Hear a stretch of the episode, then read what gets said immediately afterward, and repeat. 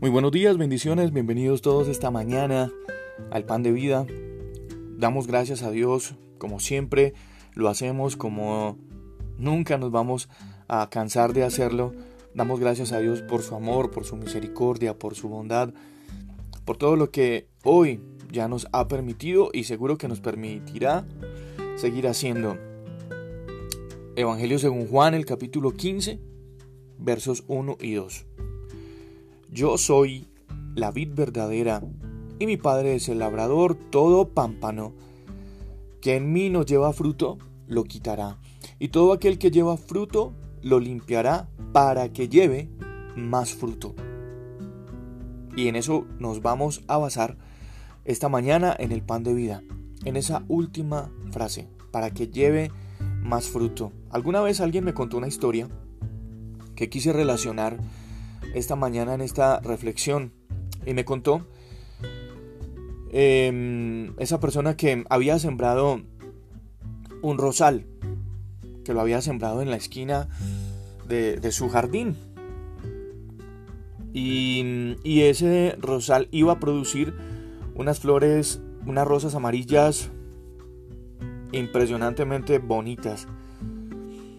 Y además debía producirlas en abundancia. Sin embargo, durante algunos años nunca, nunca había florecido. Ni una sola vez había florecido.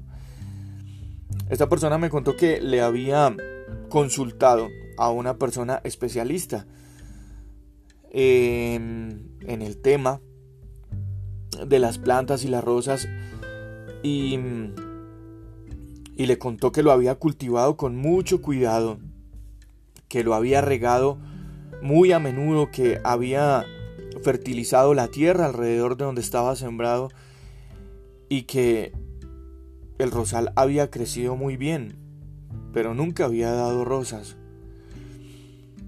Esta persona, el especialista en las plantas, el jardinero, le contestó, esa, esa es la razón exacta.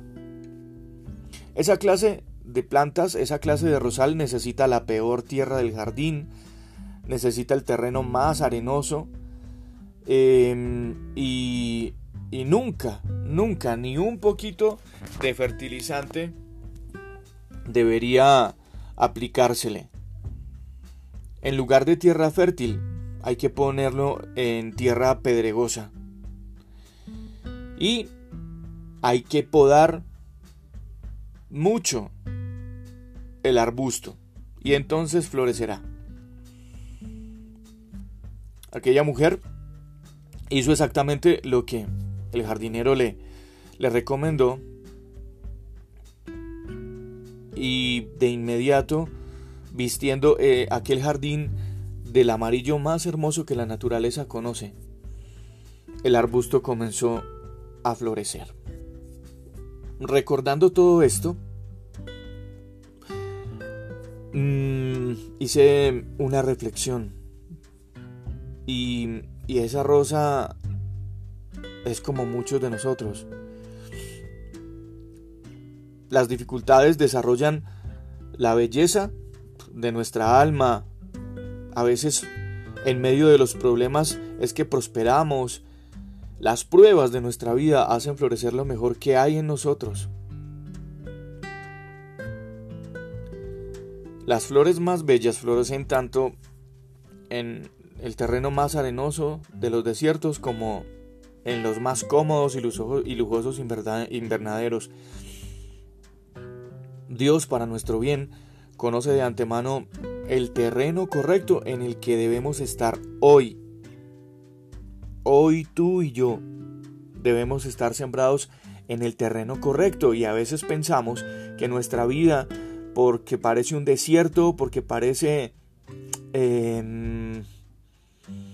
¿cómo decirlo? Parece el terreno más, más árido de la vida, porque no vemos tal vez las bendiciones de Dios, entonces estamos pensando, estoy en el lugar equivocado, estoy sembrado en el lugar incorrecto. Pero a lo mejor tú y yo somos una de esas plantas, uno de esos rosales que estamos siendo excesivamente cuidados, muy mimados. Y eso ha hecho que no llevemos más fruto. Y la palabra del Señor, este versículo hoy nos dice que tú y yo tenemos que estar constantemente dando mucho fruto, más fruto. Y a veces pensamos porque hacemos algunas cosas, porque obedecemos algunas cosas y dejamos pasar otras, entonces definitivamente Dios por obligación nos tiene que bendecir porque ya hicimos X o Y. Y constantemente Él está esperando de nosotros más fruto. Más fruto. Si ya hicimos, ya obedecimos, mm, ya nos despojamos, Dios está esperando de nosotros más frutos. ¿Por qué? ¿Por qué Él espera de nosotros más frutos si la situación que nosotros estamos pasando es supremamente difícil y complicada?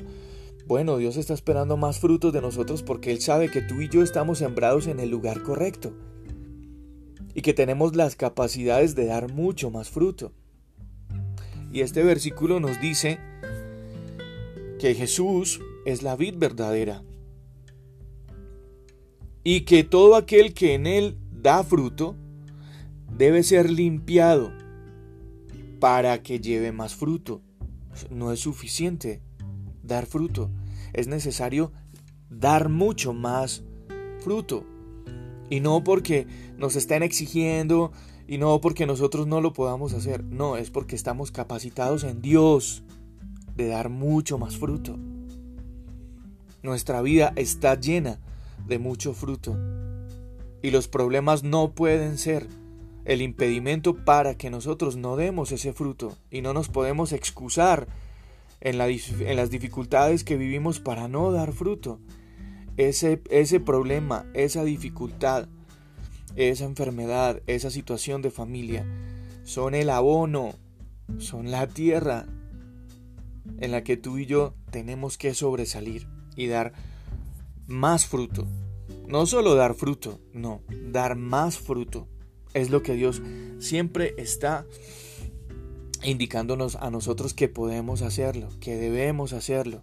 Y cuando nosotros damos más fruto, entonces estamos uniéndonos mucho más a Dios. Y luego de que damos más fruto, entonces vamos a ser limpiados en nuestra vida para dar mucho más fruto. Este es el mensaje del pan de vida esta mañana. Tu dificultad, mi dificultad, no debe ser la excusa.